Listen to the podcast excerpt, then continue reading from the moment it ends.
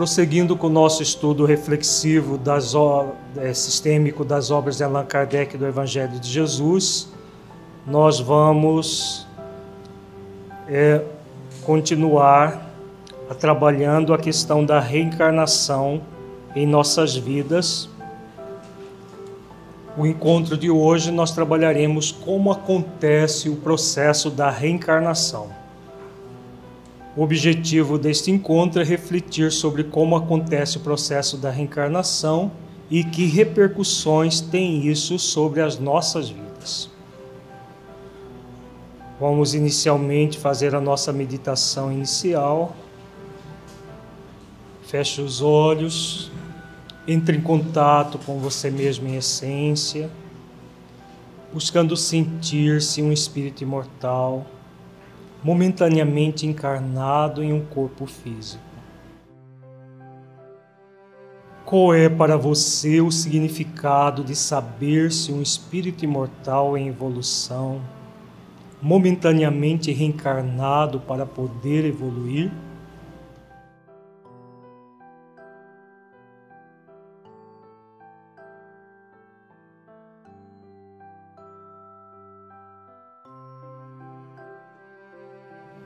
Como você sente essa realidade em sua vida?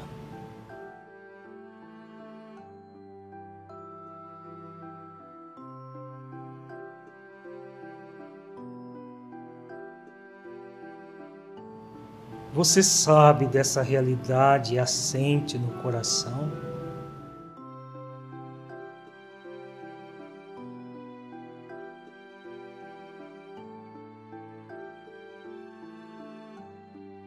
Deixe os seus pensamentos e sentimentos fluírem, evitando qualquer mascaramento num processo de auto-engano.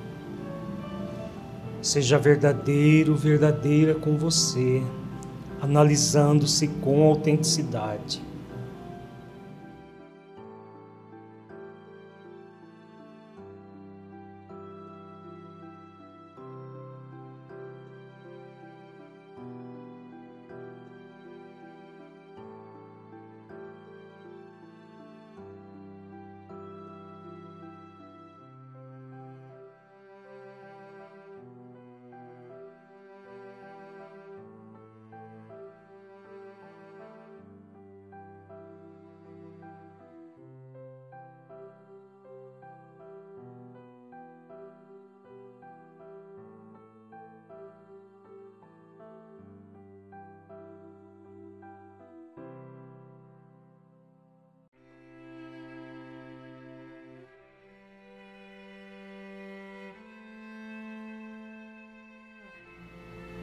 Lentamente vamos voltando ao estado de vigília para a reflexão, as reflexões doutrinárias que faremos.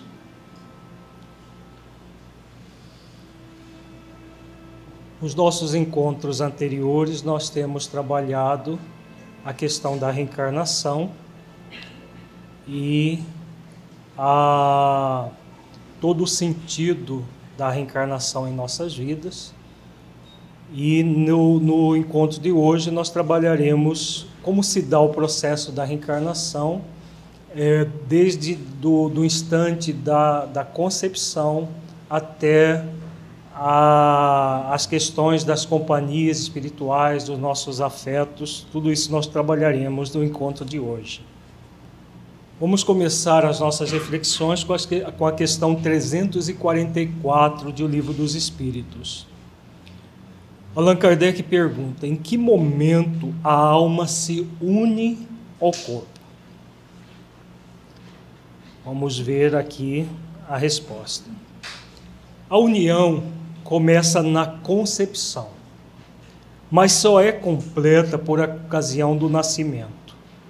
Desde o instante da concepção, o espírito designado para habitar certo corpo a este se liga por um laço fluídico, que cada vez mais se vai apertando até o instante em que a criança vê a luz. O grito que o recém-nascido solta anuncia que ele se conta no número dos vivos e dos servos de Deus.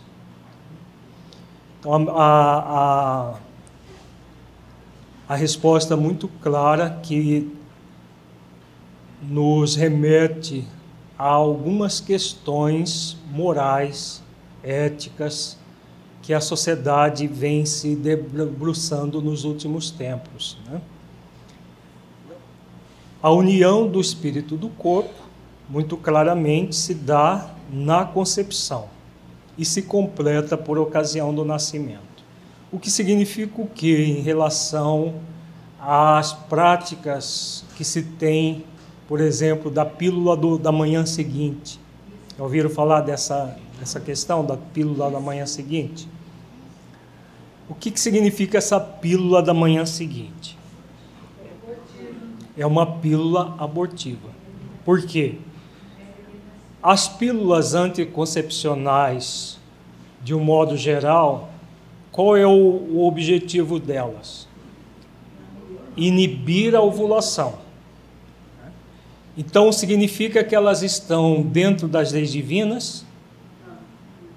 Hã? Estão. Hã? Estão dentro das leis divinas porque elas ajudam num processo de planejamento familiar que é muito importante para a maioria das famílias. Como é ano ovulatório, impede a ovulação, não há conflito ético algum aí. Dá para entender? Por quê? Porque não houve a união do espírito naquele corpo que está sendo formado. Não houve ovulação. Então não há problema algum. Agora, já a chamada pílula da, da, do dia seguinte, o que, que está acontecendo? Já houve a ovulação, já houve a fecundação, o que a pílula faz é impedir aquilo que o termo médico para isso é chamado nidação. Ele impede a nidação, que é o, esse óvulo fecundado o chamado ovo, de fixar na parede do útero e dar origem à gestação. Então aí é um conflito ético moral muito sério. Por quê? Está se impedindo que aquele espírito que já se ligou ao, ao óvulo, ao ovo, né, já o óvulo fecundado, que é o ovo, de prosseguir no, na sua reencarnação. Então, elas são, são pílulas microabortivas. Existe um outro método também que é microabortivo. Alguém sabe qual é? O DIL. O DIL também é microabortivo. O DIL é um, um aparelho que se coloca dentro do útero e ele fica estimulando as paredes do útero a se contraírem é, ligeiramente. E nessa contração também acontece a, o impedimento da nidação, não da fecundação. Então a, pessoa, a mulher tem microaborto sem nem perceber que está tendo, porque a, a pode ter havido a fecundação. Em alguns casos, inclusive, a, o DIU não impede a nidação e a mulher engravida mesmo com DIU mas ele é microabortivo também. 345. É definitiva a união do espírito com o corpo desde o momento da concepção? Durante esta primeira fase, poderia o espírito renunciar a habitar o corpo que lhe está destinado?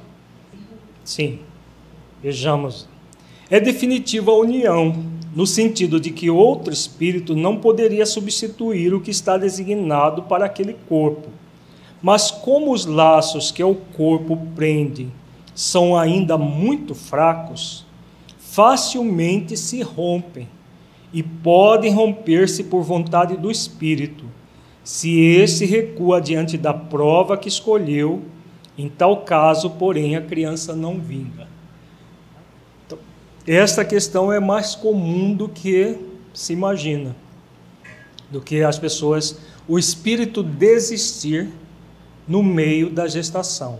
E aí produz o natimorto ou o aborto espontâneo, quando em fases mais é, mais recentes da, da gestação. Né? E é, é mais, muito mais comum do que, do que as pessoas têm conhecimento. Porque como a, o, o espírito ainda não se ligou definitivamente ao corpo, como que vai acontecer só no nascimento, facilmente ele consegue a, se, li, se libertar dos laços que unem ao seu corpo, o corpo em formação. Né? 351. No intervalo que medeia concep da concepção ao nascimento, goza o espírito de todas as suas faculdades? Não. Há um processo de restringimento do espírito para o processo reencarnatório. Vamos ver aqui. Mais ou menos conforme o ponto em que se ache. Dessa fase, porquanto ainda não está encarnado, mas apenas ligado. A partir do instante da concepção, começa o espírito tomado de perturbação que o adverte de que lhe soou o momento de começar nova existência corpórea.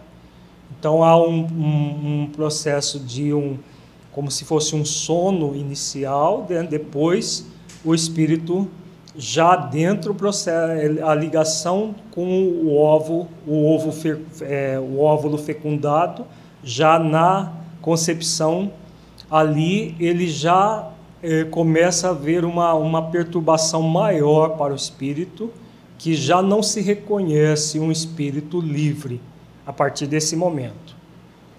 Essa perturbação cresce de contínuo até o nascimento. Nesse intervalo, seu estado é quase idêntico ao de um espírito encarnado durante o sono.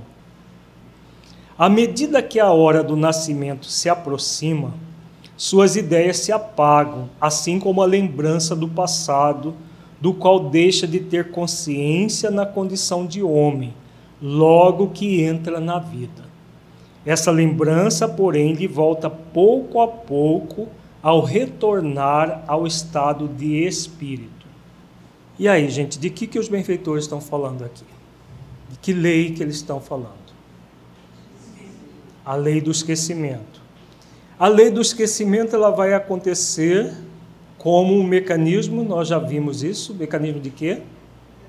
De proteção para o espírito, para facilitar o processo de evolução dele, né?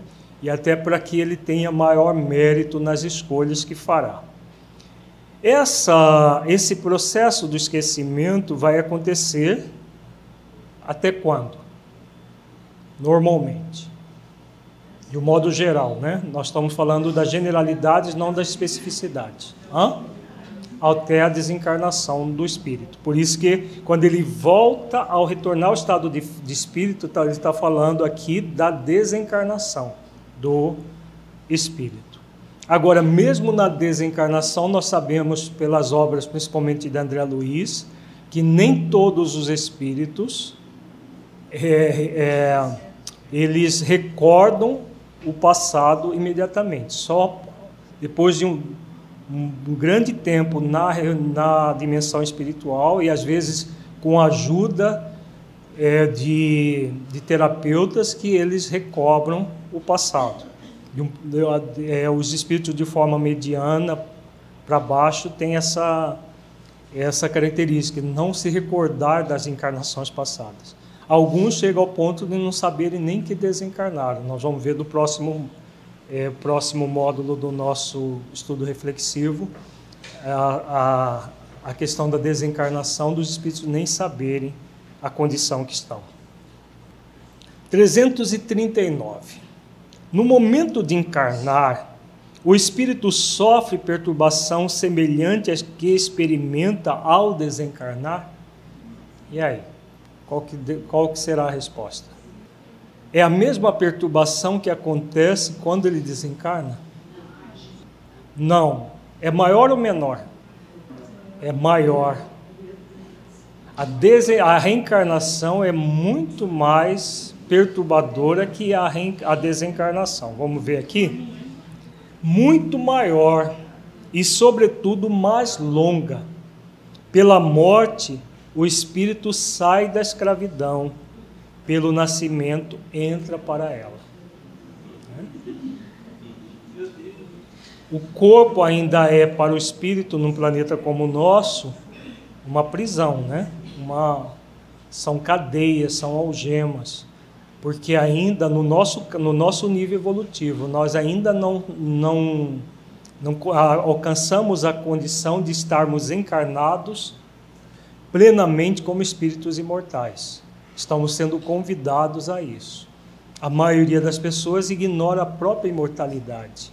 E como a maioria ignora a própria imortalidade, é um verdadeiro mergulho num, num processo que pode ser que funcione, que dê certo, e pode ser que não. Né? Por isso que é uma perturbação muito grande para o espírito. 340. É solene para o espírito o instante da sua encarnação? Pratica ele esse, ele esse ato considerando grande e importante? E aí? Será que é a mesma solenidade que tem na desencarnação? Depende da categoria? Vamos ver aqui. Procede como viajante que embarca para uma travessia perigosa e que não sabe se encontrará ou não a morte nas ondas que se decide a afrontar. Olha que metáfora interessante. Por que, que eles usam essa metáfora aqui? Eles usaram. Porque cada encarnação é uma encarnação. Não há uma, uma única encarnação igual. Né? Então, somente utilizando os símbolos, e aqui foi uma metáfora perfeita, um viajante que embarca para uma travessia perigosa, todos nós sabemos que é uma travessia perigosa, a encarnação num planeta de expiações e prova. Por que, que ela é perigosa? Qual o sentido? Porque, porque podemos falir naquilo que contratamos antes de reencarnar. Né? O Lacordé deu há duas semanas atrás contratos espirituais, não é o Lacordé? Não estava aqui, né? mas eu sei que ele deu. Então nós trazemos aquele contrato assinado. Agora, é a certeza que vamos cumprir o contrato? A maioria não cumpre, inclusive, né? Por isso que é uma travessia perigosa e que não sabe se encontrará ou não a morte nas ondas. O que, que representa essa morte nas ondas? Exatamente a falência, né? a falência espiritual. Vamos ver aqui uma, uma reflexão que Kardec faz dessa pergunta, dessa resposta. O viajante que embarca sabe a que perigo se lança, mas não sabe se naufragará. O mesmo se dá com o espírito. Conhece o gênero das provas a que se submete, mas não sabe se sucumbirá. Por que, que ele conhece o gênero de provas?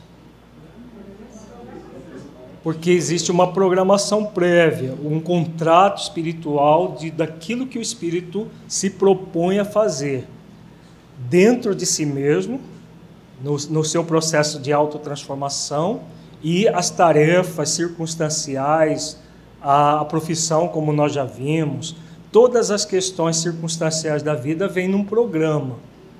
Um programa que vai ser mais ou menos desenvolvido conforme a cada pessoa. Assim como para o espírito a morte do corpo é uma espécie de renascimento, a reencarnação é uma espécie de morte, ou antes, de exílio, de clausura. Ele deixa o mundo dos espíritos pelo mundo corporal, como o homem deixa este mundo por aquele. Sabe que reencarnará, como o homem sabe que morrerá. Mas como este, com relação à morte, o espírito só no instante supremo quando chegou o momento predestinado, tem consciência de que vai reencarnar.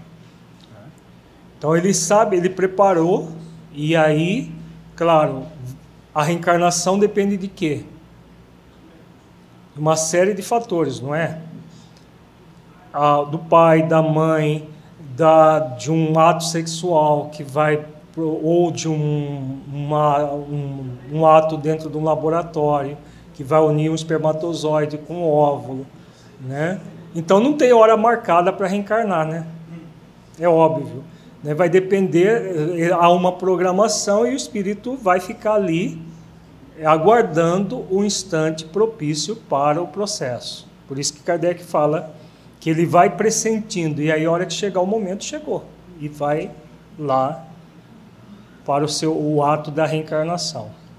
Então, qual do homem em agonia dele se apodera a perturbação que se prolonga até que a nova existência se ache positivamente encetada. A aproximação do momento de reencarnar sente uma espécie de agonia. Porque, veja bem, se existe a agonia da desencarnação, a agonia da reencarnação é maior ainda. Porque numa há a libertação do espírito, que volta para a vida maior.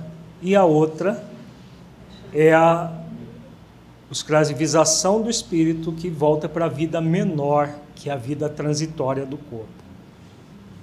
341. Na incerteza em que se vê quanto às eventualidades do seu triunfo nas provas que vai suportar na vida, tem o espírito uma causa de ansiedade antes da sua encarnação? Ansiedade aqui é a doença a ansiedade? É o que? Expectativas. Então aqui a ansiedade nós devemos ver como não a ansiedade generalizada, o problema emocional as expectativas dos espíritos antes da sua encarnação. Existem expectativas de ansiedade bem grande, pois que as provas da sua existência o retardarão ou farão avançar conforme as suporte. Então ele, ele entra nessa expectativa muito grande, porque ele tem duas possibilidades: avançar como espírito imortal ou ficar estagnado retardando a sua, a sua, o seu progresso. No, o óvulo fecundado em laboratório só vai ser viável se um espírito se unir àquele óvulo, aquele ovo fecundado. Se não houver a união do espírito naquele ovo fecundado, há vida biológica, mas não há a condição de haver a reencarnação. É o que acontece com muitos óvulos que são fecundados, que são implantados no útero e não prosseguem a gestação. Não havendo espírito, não há possibilidade de haver um, uma, um, a não ser por um fator de provação dos pais, que aí nós vamos ver no nosso próximo encontro. Na questão 352, imediatamente ao nascer, recobra o espírito a plenitude das suas faculdades? Ele que estava perturbado, o que, que vai acontecer com ele? Hã? Não, o processo é gradual, né? Não, é, não tem como ele estar na plenitude. Não, elas se desenvolvem gradualmente com os órgãos.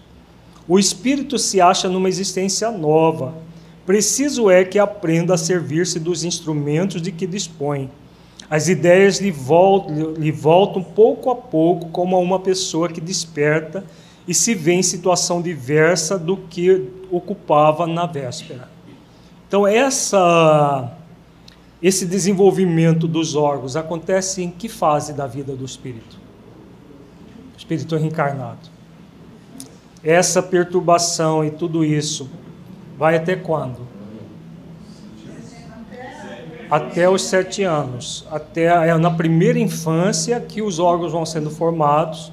Eles continuam sendo formados na segunda infância, mas aí a criança vai cada vez mais tendo a, a já a visão do que ela, de quem ela é, de, de tudo aquilo que ela é, veio fazer, com capacidade de abstração, e na adolescência vai alcançar o, o, o auge para depois seguir para a vida adulta.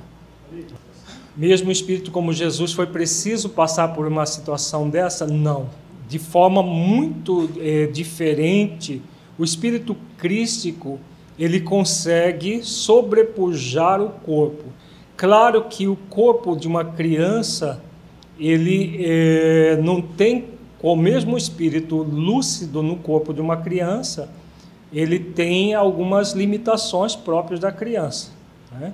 Jesus não se tornou é, de recém-nascido a a primeira aparição de Jesus que temos registro foi aos 12 anos.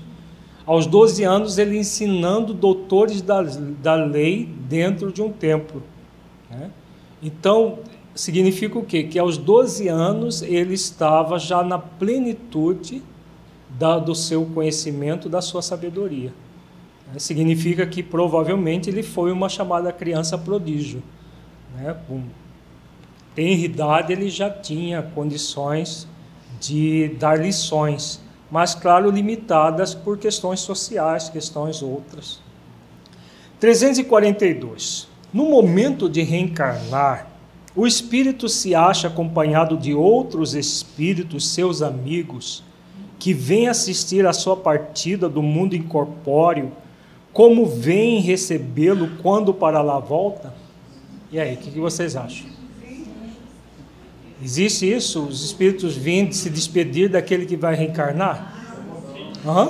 Como não? Depende. Não são todos os casos. Vamos ver. Ó, aqui vamos entrar, nós vamos adentrar numa questão muito importante, porque a nossa tendência é de generalizar algo que não é generalista. Né? não são todos os espíritos no mesmo nível. Existe reencarnação que nas obras complementares dão, dão notícia que acontece das regiões trevosas diretamente para a crosta, que vem das regiões umbralinas. Vamos imaginar os espíritos trevosos se reunindo para, é, para fazer botar fora para o espírito que vai reencarnar. Oh, se eles vêm ajudar, Aqui está falando de outros espíritos, seus amigos. É? Então vamos ver, ó, vamos ver a resposta. Depende da esfera que pertença. De que, que os benfeitores estão falando aqui? Nessa primeira frase. A esfera que pertença. Porque eh, tem muita gente que fala, é, tem gente no movimento espírita que ainda acha que nosso lar de André Luiz é, é ficção. Porque no livro dos Espíritos não fala nada disso. Olha a primeira frase aqui. O que, que significa? Depende da esfera que pertença. Essas dimensões no mundo espiritual são esféricas igual à Terra, o planeta? Como não? São chatos, são planas? Hã? As esferas, as várias esferas que existem, não são esféricas como a Terra? Existem as regiões umbralinas, as regiões intermediárias, até as, as altas, inclusive no, no nosso lar fala que a mãe de André Luiz habitava altas esferas. O que significa isso? Regiões mais altas do planeta. Aqui eles estão falando das colônias espirituais. Então depende da esfera que pertença. Se já está nas em que reina a afeição, os espíritos que lhe querem o acompanham até o último momento, animam e mesmo lhe seguem muitas vezes os passos pela vida em fora. Olha como é interessante. Então, nos planos onde já reina a afeição, os afetos vão sim nos acompanhar, não apenas na nossa reencarnação, mas muitas vezes pela vida inteira. Daqui a pouco nós vamos ver um texto que fala como, é, como que se dá esse processo dos afetos e a ligação que nós temos com eles. Muito interessante essa, é, essa questão aqui. Então, para que nós tenhamos afetos, o que, que é necessário? Merecimento. Que nós tenhamos realmente os afetos, porque se nós não os tivermos, né? Espíritos comparsas não vão fazer botar fora para nós. Não tem. Não, eles querem fazer com que a gente volte para lá para ser cúmplice deles, não para manter, nos manter no corpo. Questão 343. Os que vemos em sonho, que nos testemunham afeto, e que se nos apresentam como com desconhecidos semblantes, são alguma vez os espíritos amigos que nos seguem os passos na vida? Que que, é, o que são, são, os sonhos? Nós já vimos aqui no encontro da, no, no módulo do, do, da intervenção dos espíritos na nossa vida. São sonhos, são desdobramentos do espírito. Esses sonhos podem acontecer no estado natural de durante o sono. Em qual, qual outro momento que pode acontecer algo semelhante ao sonho? Na Como? Oração. Na oração, que mais? Na meditação também. Nós podemos entrar no que? Estado modificado de consciência. Ao estar, entrar no estado modificado de consciência, mesmo é, fora do sono fisiológico, nós podemos ter contatos com os amigos espirituais, os nossos afetos. Muito frequentemente são eles que vos vêm visitar, como ides visitar o encarcerado. Então, é, às vezes a gente se encontra com pessoas que nós não lembramos quem elas são, mas elas são nossos afetos que estão na dimensão espiritual. Então, eu sonhei com uma pessoa desconhecida. Não é desconhecida é uma pessoa conhecida que você não se lembra. Né? No estado modificado de consciência que você tiver mais lúcido, a pessoa pode até conversar com você, se apresentar para você, né? dizer quem ela é. Né? Isso acontece nos instantes de oração, de meditação ou das duas coisas juntas, oração e meditação. Muita gente tem essa possibilidade de encontrar amigos espirituais, pais, mães, de outras existências, inclusive, que vêm visitar. Né? Desde que a pessoa se coloque predisposta a isso. Agora nós vamos adentrar num texto da Revista Espírita. Alguma pergunta até agora, gente? É, nós vamos trabalhar por essas duas últimas questões que abordou, que abordaram a questão dos afetos e do, é, o, o quão importante esses afetos no processo reencarnatório, como nessa última questão, que eles vêm nos visitar como alguém que está encarcerado, nós também vamos visitar.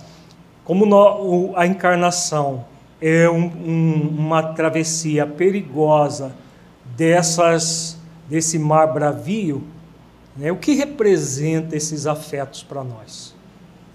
Pouca coisa? Muita coisa. Né? Nós precisamos desses afetos, claro, se os temos, né? Aí entra toda aquela questão que nós trabalhamos agora há pouco. Se, se ainda não, não conquistou afetos, não construiu afetos, né? a pessoa não tem. Mas aqueles de nós que já construímos afetos, seja numa encarnação recente ou mais remota, eles vão estar é, sempre em contato conosco. Então nós temos essa, essa é, na Revista Espírita de fevereiro de 1864, estudos sobre a reencarnação. É uma comunicação dada na Sociedade Espírita de Paris, a média senhorita AC, está no item 4, é uma dissertação inteira sobre reencarnação, é, e aí o item 4 aborda as afeições terrenas e a reencarnação. É, essa mensagem foi oferecida por um espírito protetor do médium, da própria médium, senhorita C. Vejamos que o, o benfeitor fala. Examinemos agora a questão da afeição sob os seus dois aspectos, material e espiritual. Vejamos que o, o, o benfeitor ele começa dizendo que existem dois tipos de afeto: material e espiritual. Vamos ver a diferença entre um e outro. Antes de tudo, o que é a afeição, o amor? Ainda a atração fluídica atraindo um ser para outro unindo-os num mesmo sentimento.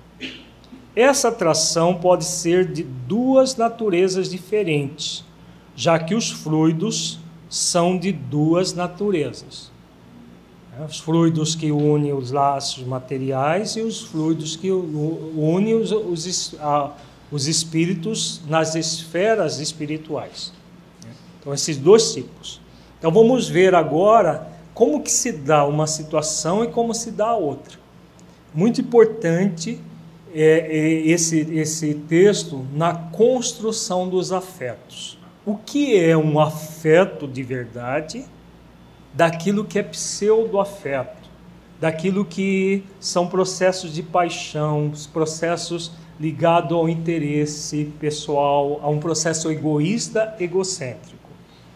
Ele, o mentor vai, vai oferecer todas as reflexões muito significativas e importantes para todos nós.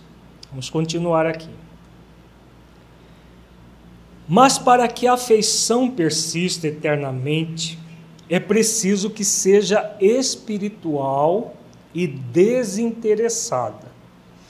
São precisos abnegação, devotamento e que nenhum sentimento pessoal seja o móvel deste arrastamento simpático. Desde que nesse sentimento haja personalidade, há materialidade. Ora, nenhuma afeição material persiste nos domínios do espírito. De que o benfeitor está falando aqui? Esse parágrafo aqui é muito importante para entender o processo da afeição o que é afeição no nível bem profundo. Veja bem, para que a, a afeição persista eternamente. E o que, que ele está falando aqui? Afeição do, do espírito imortal. Porque a que persiste para sempre, para a eternidade, é a afeição do espírito imortal. Então é preciso que seja espiritual e desinteressada que é uma afeição interessada? A pessoa oferece afeição querendo alguma coisa em troca. Né? Então é uma afeição de que tipo? Egoica. Egoica. Egoísta, egocêntrica. Eu dou para receber alguma coisa. Né? Não há o que? Não há exercício das virtudes. Aqui o benfeitor coloca quais as duas virtudes, além do amor, que ele já colocou? Abnegação, devotamento e desinteresse pessoal. Né? Nenhum sentimento pessoal. Então, nós é, o desinteresse pessoal juntamente com abnegação e devotamento. Essas virtudes, abnegação, devotamento e desinteresse pessoal são de que tipo? Estão ligadas a que lei divina? Já que nós estamos vendo, estudando que todas as virtudes estão ligadas a determinadas leis. Hã? Lei de amor, justiça e caridade, né? A lei maior. Por quê? Essas três virtudes aqui, abnegação, devotamento e desinteresse pessoal, elas estão voltadas a quê? Que tipo de sentimento? De, de movimento, melhor dizendo. Que tipo de movimento o espírito necessita ter com ele, com a vida, para que ele possa exercitar essas três virtudes? O sentimento de aprendiz, né, que vai propiciar, a Jéssica falou aqui, alto amor. Né? Então, o exercício do alto amor, na qual ele se sente aprendiz da vida, e ao se sentir aprendiz da vida, nesse movimento auto-amoroso, o que, que ele faz? Se acolhe. Ao se acolher, o que, que ele faz? O que, que ele propicia dentro de si? O espírito imortal ele se autoacolhe, ele se ele se autoabastece. Porque, veja bem, abnegação, devotamento e desinteresse pessoal é relação a quem? ao outro.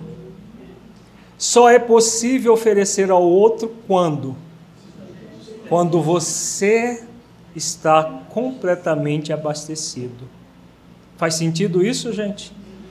A pessoa está completamente abastecida do alto amor, do sentimento de aprendiz, dessas virtudes que são individuais e, e, e que são da, dela com ela mesma.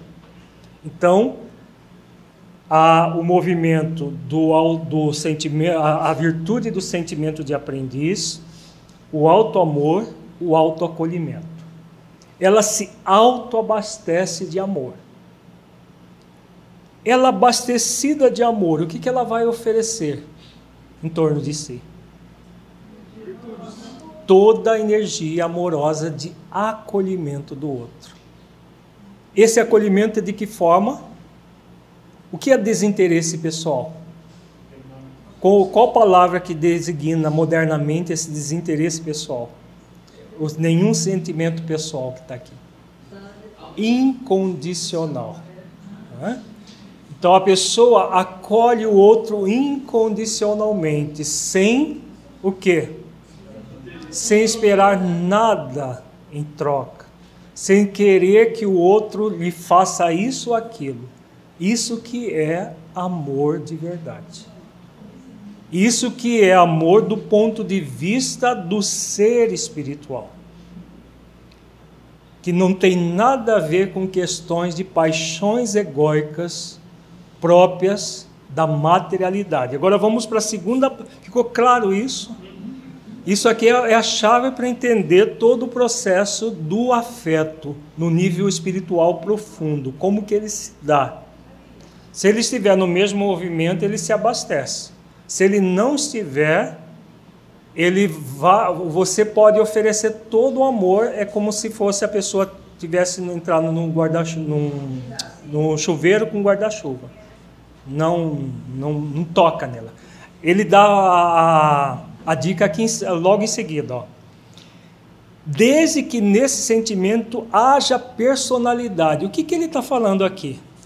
Sentimento haja personalidade, a materialidade. O que é essa personalidade? O movimento egóico do pseudo-amor, ligado à persona. O que a persona quer? A personalidade.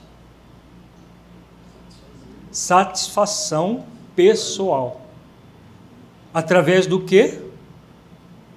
Do outro.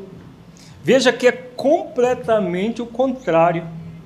A pessoa quer se satisfazer através do outro. O outro é objeto do que dela? Do desejo, do prazer dela.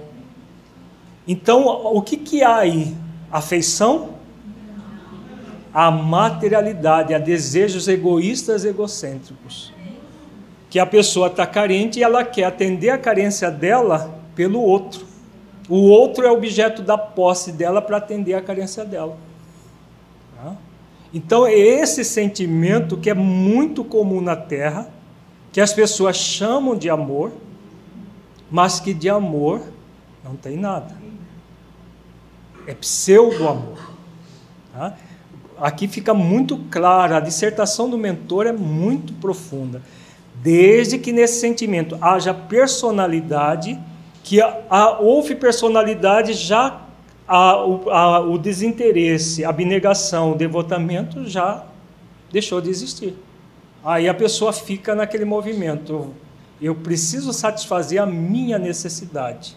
E o outro é o instrumento para que eu me satisfaça. Se elas não são de afeto espiritual, depende do, do, da sua relação. Não dá para dizer que de todos nós somos assim que estamos assim, né? Na verdade, o convite qual é? Nós estamos na terra para quê?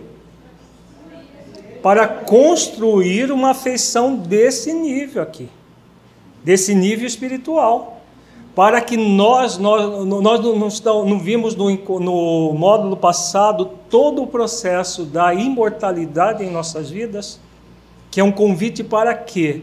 para que nós vivamos como espíritos imortais. Você viver como espírito imortal é você buscar transcender as questões puramente passionais e transitórias da persona. Não é? Então, para que, que serve uma dissertação como essa? Para nos alertar que existem processos de paixões egóicas, que nós chamamos de amor, que não é amor. O amor de verdade, ele é incondicional, ele é desinteressado, ele é fruto da abnegação, do devotamento, sem nenhum sentimento pessoal. Todo de doação. Aí muita gente vai dizer: ah, mas isso daí é utopia. Isso não funciona. Por isso que nós vivemos com dramas passionais na Terra. Exatamente por quê? Porque a maioria das pessoas vê isso como utópico, como uma coisa inadmissível. Mas como eu não vou receber nada? Não é assim que as pessoas falam? Eu vou só dar e não vou receber nada. É? E aí a maioria faz isso o movimento de barganha. Eu vou dar meio quilo de amor para você, você devolve meio quilo, porque se devolver 450 gramas só, vai ter briga, né? Não pode ser um grama menos do que eu dei, que é o movimento desse de movimento de barganha. Agora, um sentimento como amor, dá para ser barganhado de verdade, gente? O que vocês acham? Não é possível. Não é possível. Então, esse movimento é puro materialista. Gente deu o exemplo do quilo, do meio quilo, é porque é material. Passa a ser uma troca material. E isso não, não gera a satisfação do espírito imortal. Faz sentido isso, gente? Pergunta: se o ciúme é a manifestação desse interesse pessoal, é o auge desse interesse pessoal. Ciúme, inveja é aquele movimento da pessoa, não, o outro é minha posse. Eu sou dono dele. Onde já se viu ele ter qualquer relação com outra pessoa? Não pode nem olhar para o outro, não pode nem estar junto fraternalmente com outra pessoa, porque eu sou dono dele, eu sou dona dele. É esse movimento do ciumento, um profundo interesse, como se ele fosse proprietário do outro. Não há incondicionalidade, não há desinteresse, não há abnegação nem devotamento. Né? E aí o que há? Pseudo-amor. E o pseudo-amor, o que, que vai gerar para o espírito? Sofrimento. sofrimento, dor e sofrimento. Por isso que as pessoas falam que o amor dói. O amor gera sofrimento. Quando? Amor nunca vai gerar sofrimento, porque amor é alimento da alma. Se a pessoa está se alimentando do próprio amor, como que ela vai sofrer? Se ela já está se bastando em termos de amor. Faz sentido, gente? A pessoa que se ama verdadeiramente sofrer? Faz sentido algum. Né? Quem ama verdadeiramente não sofre. Agora, quem pseudo ama, como está vazia de sentimento, aí vai sofrer muito. Vamos continuar aqui, que o, te, o texto é fantástico, de uma característica psicológica que não era própria no século XIX, os textos assim, mas a, a, é muito, muito profundo. Continuemos. Desse modo, toda afeição que não resulta senão do instinto animal ou do egoísmo, se destrói com a morte terrestre. É assim que seres que se dizem amados são esquecidos após pouco tempo de separação. Por quê? O processo era só de troca, era, de, era, era egoísta, egocêntrico. Uma vez cessado o corpo, cessado essa vida material, cessa o amor. Por que, que cessa o amor? Porque nunca houve amor. É o que acontece nas relações, a relação conjugal. Ah, separei. Por quê? Acabou o amor. Acabou o amor? Nunca houve. Nunca houve de fato. Amor, nesse sentido aqui, espiritual, nunca houve. Houve paixão, e a paixão é um fogo na palha. Né? É um fogo que se alastra rapidamente e logo se consome. Tá? Continuemos. Agora nós vamos adentrar na questão do, da, eh, de como esses laços se dão no nível espiritual profundo. Vós os amastes por vós e não por eles. Olha como é interessante. Que não existem mais, pois os esqueceste e os substituíste. Procuraste consolo no esquecimento. Eles se vos tornam indiferentes porque não tendes mais amor. Por que, que a, a, pessoa não amou por eles? Porque não houve abnegação, não houve devotamento, não houve desinteresse. Era a pessoa buscando satisfazer a carência dela pelo outro. Né? Contemplar a, contemplai a humanidade e vede quão poucas são as afeições verdadeiras na terra. É o que nós falávamos agora há pouco. Por isso que são poucas as afeições verdadeiras, porque a maioria são interessadas. Assim, não se deve admirar tanto da multiplicidade das afeições aí contraídas. São em minoria relativa, mas existem e as que são reais persistem e se perpetuam sob todas as formas. Primeiro na terra, depois continuo no estado de espírito, numa amizade ou num amor inalterável que só faz crescer e se elevar cada vez mais. Olha que texto belíssimo, né? Então, são poucas as afeições verdadeiras na terra, mas elas existem. E como existem, o que, que vai acontecer? Em vez de diminuir, o amor aumenta cada vez mais, ele vai se ampliando cada vez mais né? e ele persiste para a eternidade. Então é aquele amor que não vai ficar restrito às questões materiais do, do corpo, mas é do espírito, é de alma para alma. Por isso que nós temos afeições no mundo espiritual, que já tivemos muito provavelmente relações com elas no passado, e que continua o amor profundamente, como ele diz o benfeitor, só faz crescer e se elevar cada vez mais. Por isso que nós temos na relação no corpo físico amores às vezes por pessoas que nem são da nossa família, muitas vezes, e que são muito intensos, né? muito mais do que familiares. Por quê? Porque são a, a, a, esses amores construídos dentro desse desinteresse, dessa abnegação do devotamento.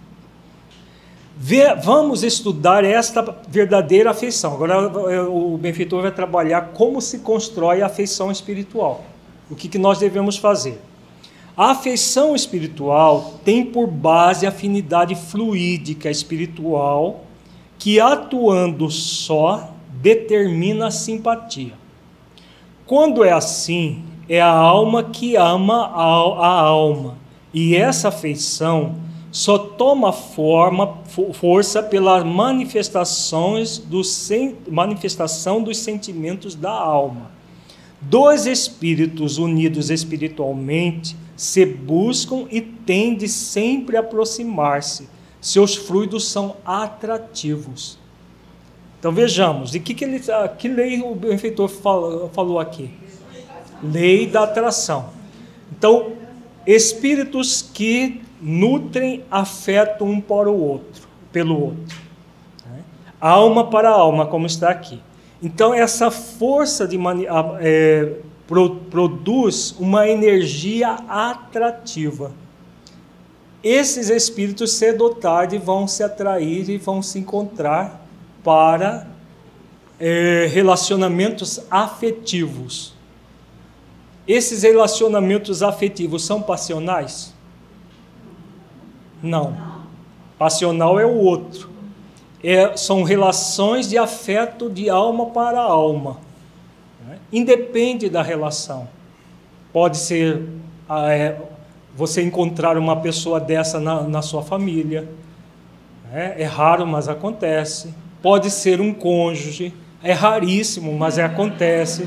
É mais raro ainda, mas acontece. Né? Você pode encontrar num amigo, numa amiga, é, acontece. Né? Às vezes é muito mais fácil acontecer fora da família, por quê? Por que, que ainda é mais fácil acontecer fora da família? Não, não é porque você escolhe. Porque as famílias são usadas para que a gente rea, é, reveja é, processos negativos do passado. Não está no livro dos Espíritos que a, a família é para a gente aprender a amar. É fácil você amar quem você já tem uma afinidade. Então a gente não nasce em família com pessoas profundamente amadas. É, nós vamos encontrar mais essas pessoas nas amizades do que na família. Na família nós vamos aprender a nos amar. Claro que existem exceções. Muitas vezes você encontra pessoas muito amadas na família, mas ainda na terra é exceção. No futuro não vai ser. No futuro nós vamos ter essas afeições. As famílias espirituais vão gerar as famílias corporais. Mas por enquanto, ainda a família é o cadinho que Deus utiliza para que a gente aprenda a se amar. Se estiverem no mesmo globo, olha que interessante, ó, serão impelidos um para o outro. Pode estar um no Japão, outro no. Se separados pela morte terrena, seus pensamentos se unirão na lembrança e a reunião far-se-á na liberdade do sono, ou no estado modificado de consciência, como nós vimos na questão do livro dos Espíritos. E quando a hora de uma nova encarnação soar para um deles, procurará aproximar-se de seu amigo, entrando no que é a sua filiação material, e o fará com tanto mais facilidade quanto seus fluidos perispirituais materiais encontrarão afinidades na matéria corporal dos encarnados que deram à luz o novo ser pergunta se podemos é, é, ver nesse caso Ivone Roberto de Canaleiras. Sim, é um exemplo, né? A Ivone é, e Roberto de Canaleiras, para quem não sabe, é a reencarnação do Luiz de Narbonne, né? Que ela nutria amor e ódio no século XV. Depois reencarna duas, três encarnações sucessivas com ele e, e entre suicídios de um e de outro praticamente se separam energeticamente. E numa, é, depois uma encarnação posterior, que nessa, Roberto de Canaleiras, que a, foi uma encarnação em, na Espanha e Portugal, né, na, na Península Ibérica, e ela desencarna suicida, e ele, ele com um problema é, é, fisiológico, de, e ele reencarna na é, na Polônia. E ela se torna esperantista e, e ela se comunica com ele por, por carta, eu, utilizando o Esperanto. Né? E eles se comunicam e ela só não encontra com ele porque ela tinha muita consciência de si, porque se ela encontrasse com ele, os laços do passado iam se reatar. E como ela não reencarnou para o casamento, e ele era um homem casado na, na, na Polônia, mais novo que ela, e como ela não reencarnou para o casamento, o que ela faz? Ela mente quando ele vem para o Brasil para encontrar com ela. Ela fala que tinha vindo para Mato Grosso, mas ela estava atrás da porta olhando ele lá. E com uma vontade enorme de ir até ele. Né?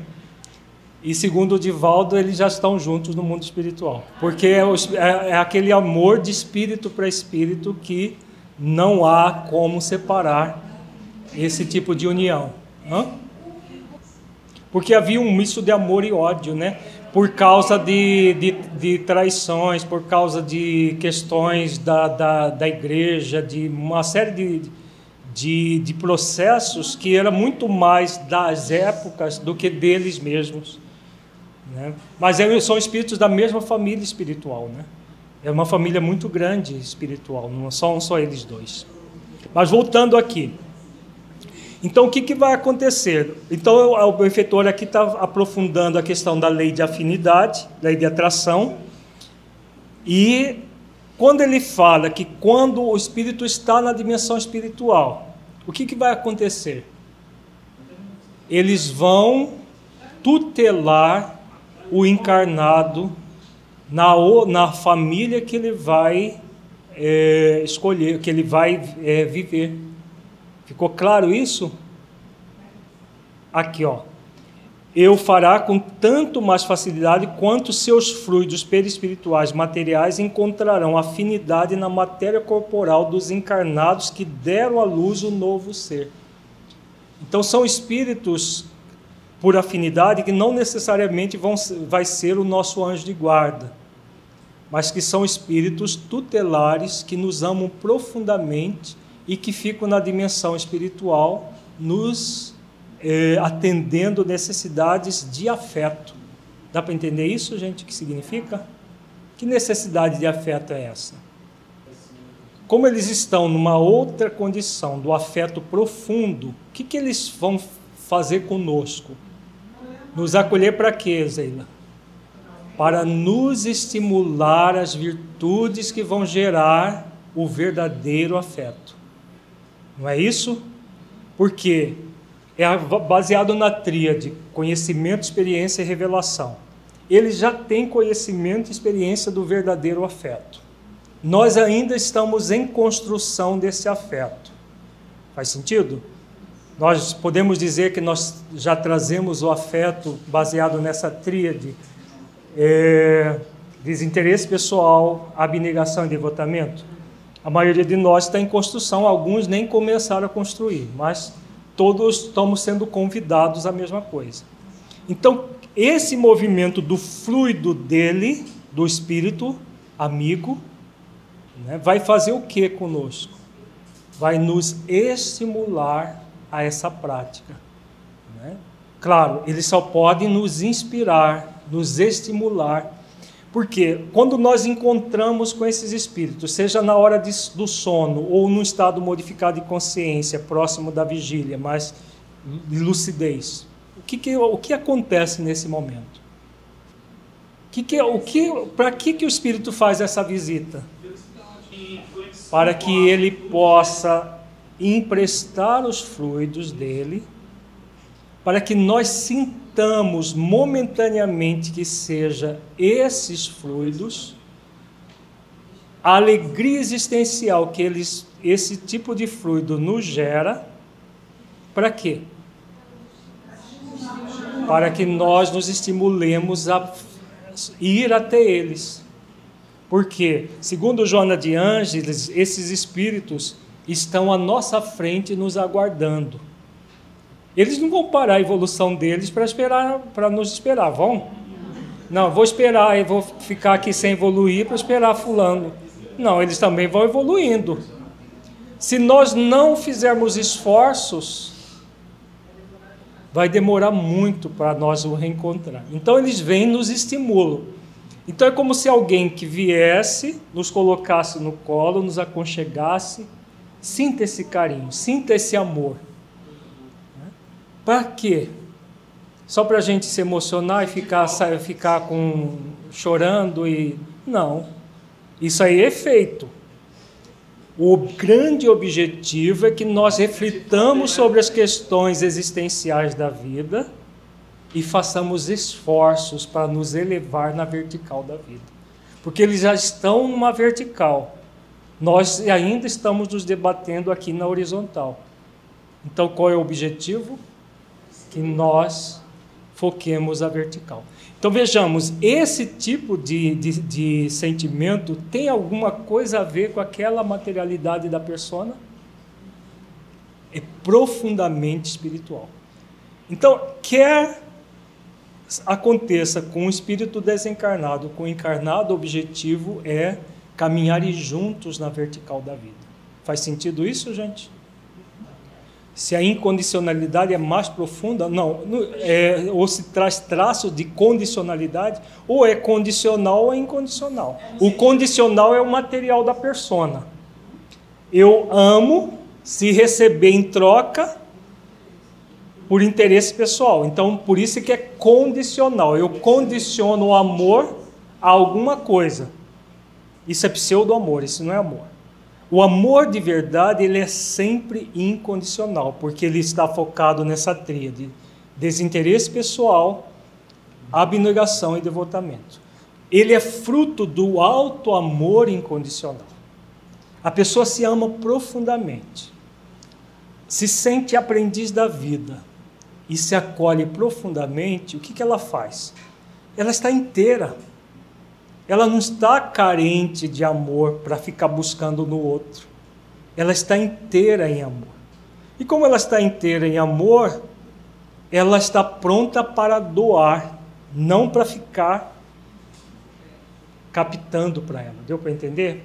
Na condicionalidade, Adriana, a pessoa quer receber. Na incondicionalidade, ela está pronta para doar.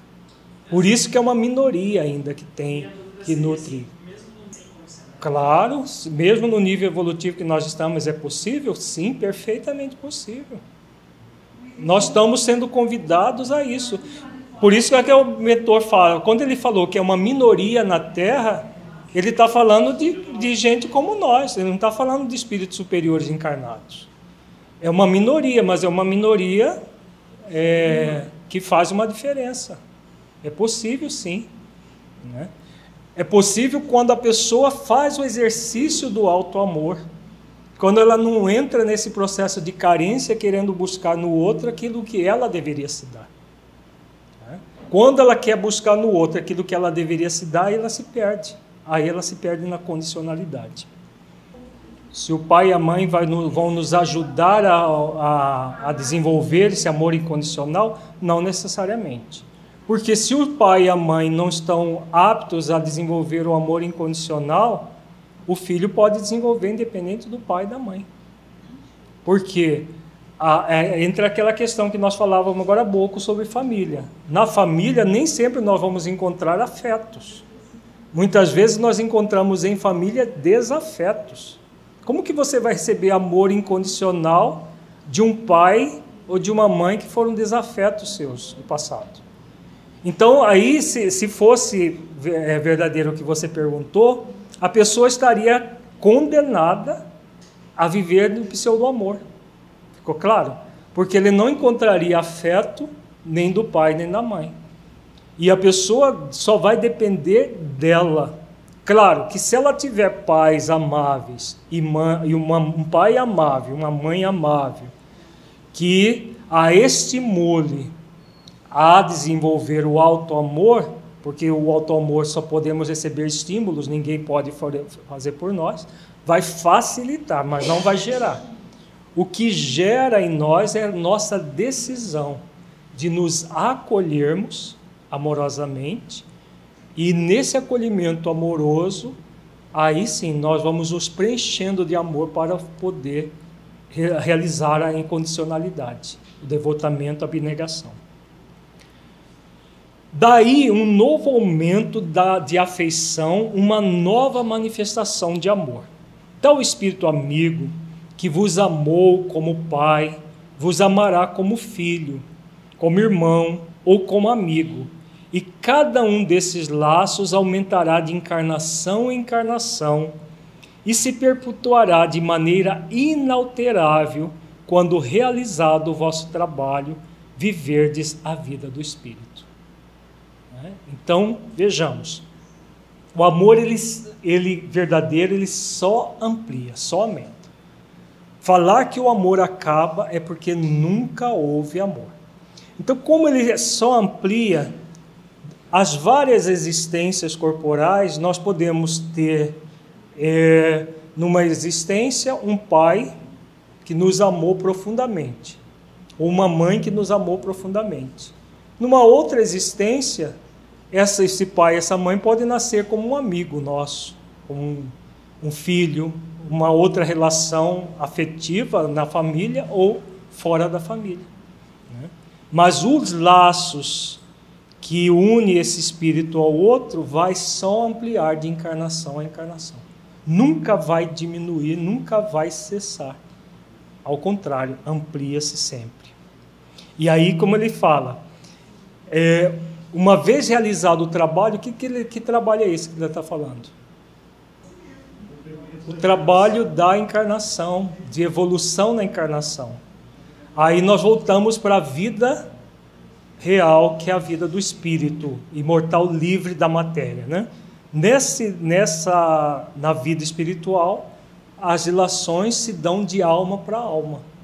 Né? Não há a família consanguínea, que muitas vezes pessoas desafetos estão juntos ali para aprender a se amar. Mas no mundo espiritual, o que se dá são as famílias pelos laços espirituais. Mas esta verdadeira afeição não é comum na terra, e a matéria vem retardar, anular-lhe os efeitos conforme domine o espírito. A verdadeira amizade, o verdadeiro amor, sendo espiritual, tudo que se refere à matéria não é de sua natureza, em nada concorre para a identificação material. A afinidade persiste, mas fica em estado latente, até que, triunfando o fluido espiritual, o progresso simpático se efetue novamente. Então, de que, que ele está falando aqui? Essas afeições que são mais materiais, um dia elas podem se tornar verdadeiras afeições espirituais? Sim, é disso que, falando, que ele está falando aqui. Né? Porque, é, como não é comum ainda na Terra, são poucas essas relações verdadeiramente afetivas, a maioria são das outros, de outros tipos, de, de, do tipo passional, da persona, mas com o passar do tempo o espírito amadurece. E quando ele amadurece, aquelas relações que foram um dia mais é, materializadas se tornam espirituais, profundas. Em síntese, a afeição espiritual é a única resistente no domínio do espírito. Na terra e nas esferas do trabalho corporal, concorre para o avanço moral do espírito encarnado que, sob a influência simpática, realiza milagres de abnegação e de devotamento aos seres amados. Aqui, nas moradas celestes, ela é a completa satisfação de todas as aspirações e a maior felicidade que o espírito possa desfrutar. Olha que, que parágrafo lindo, né? Ele faz a síntese da, da do, do significado dessa afeição espiritual e colocando né, que todos nós vamos caminhar para esse amor incondicional na vertical da vida. A partir do esforço de, de autotransformação que nós vamos fazendo, né, nós vamos criando esses milagres de abnegação e de devotamento. Né, e vamos desenvolvendo cada vez mais essa relação, até que no mundo espiritual cheguemos nessa condição, nas moradas celestes. Que moradas celestes são essas? As colônias espirituais das altas esferas, os planetas mais evoluídos. Tudo vai se dar pela afeição espiritual. A completa satisfação de todas as aspirações e a maior felicidade que o espírito possa desfrutar. Né? Porque, veja bem, enquanto que o outro amor, esse amor passional, que se chama de amor, mas que é pseudo-amor, ele gera sofrimento, ele gera dor, este amor incondicional, focado no devotamento da abnegação, ele liberta almas. Então imaginemos a felicidade que gera, o bem-estar que gera. Porque o que o outro quer, né, o, que o, a, o que a, a pessoa que ama quer, o que, que ele quer? Ele quer a felicidade do outro. Por isso que a abnegação e devotamento, ele trabalha em função da felicidade do outro. É? A felicidade dele, Adriano, é consequência. Não é, nós não, não estamos vendo que a felicidade da, da lei de justiça é consequência do amor e da caridade? Do alto amor, do amor ao próximo, e do fazer aos outros aquilo que gostaria que fosse feito a si. Então, como há esse movimento de desinteresse pessoal, o que nós queremos, o que a pessoa vai fazer exercício, em função da felicidade do outro. Ele não quer nada para ele, ele quer que o outro seja feliz.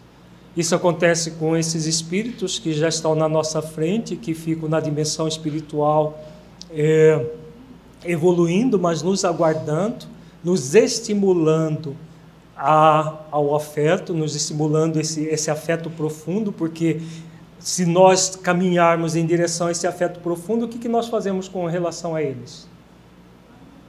Hã? O que, que nós fazemos? Nós nos aproximamos cada vez mais deles. Isso que é crescer na vertical da vida. Faz sentido?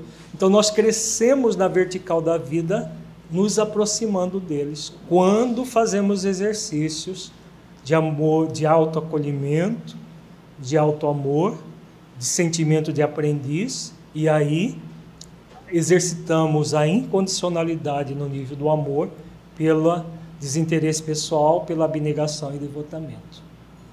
Ficou claro, gente? Faz sentido? É bonito isso ou não? Muito bonito, né? E, e olha que ele fala aqui no final: a maior felicidade que o espírito possa desfrutar.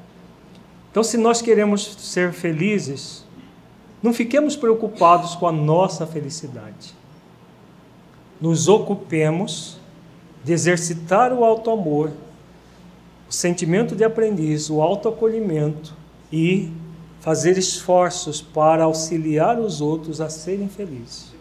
Porque aí não tem outra alternativa se nós, se não nós desenvolvermos uma profunda felicidade. Porque se nós ficarmos preocupados com a nossa felicidade, o que está acontecendo? Interesse pessoal, e aí você fica na horizontalidade. E a felicidade está na verticalidade da vida, não na horizontalidade. Ficou claro? Vamos para nossa avaliação reflexiva. Feche os olhos. Entre em contato com você mesmo em essência. Buscando sentir o conteúdo estudado neste encontro.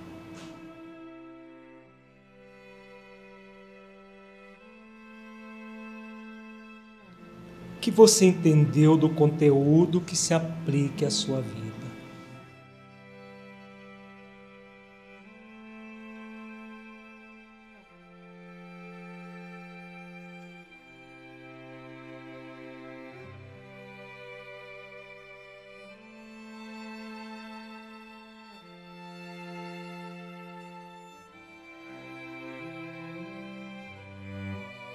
Conteúdo estudado mudou a forma como você entende o processo da reencarnação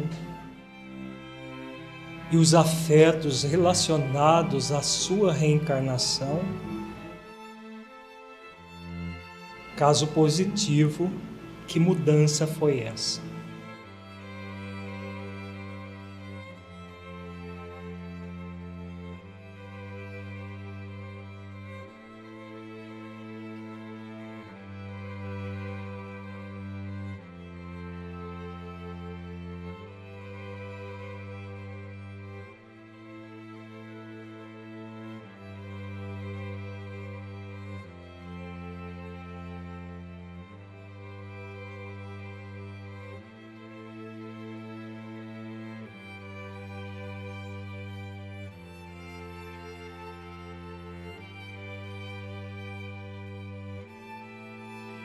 Deste encontro, refletimos como acontece o processo da reencarnação e a maneira como ela é a grande intensificadora do afeto entre os espíritos, concorrendo para o afeto espiritual e profundo.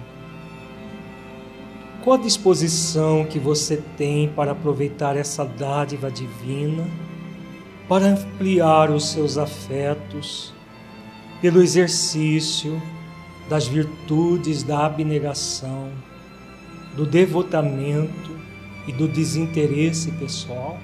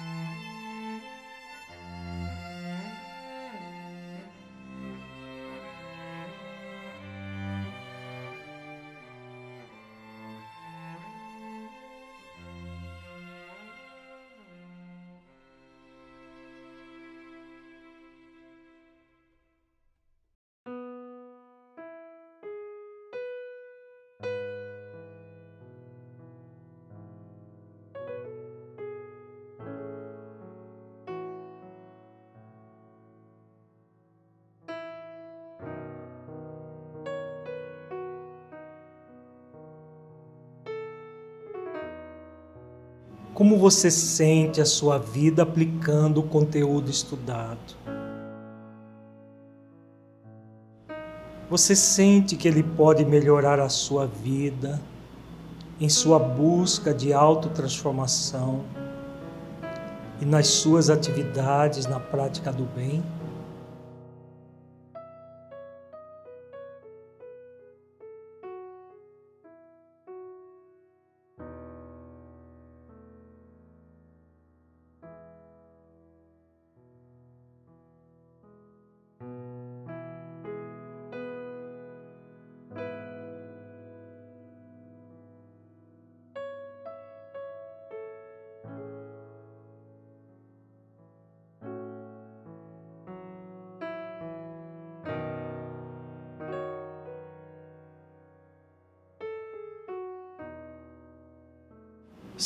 Sinta-se agora um espírito imortal que traz em si mesmo a determinação divina de evoluir até a perfeição relativa. Pelo conhecimento pleno e cumprimento das leis divinas, pela prática das virtudes e pela busca da unidade com Deus. Mergulhe profundamente nessa verdade espiritual sinta, veja-se cumprindo as leis divinas e desenvolvendo todas as virtudes essenciais da vida ao longo do tempo, sentindo plenamente o objetivo pelo qual você está reencarnado, dádiva para que você conquiste a perfeição. Reflita essa condição na sua vida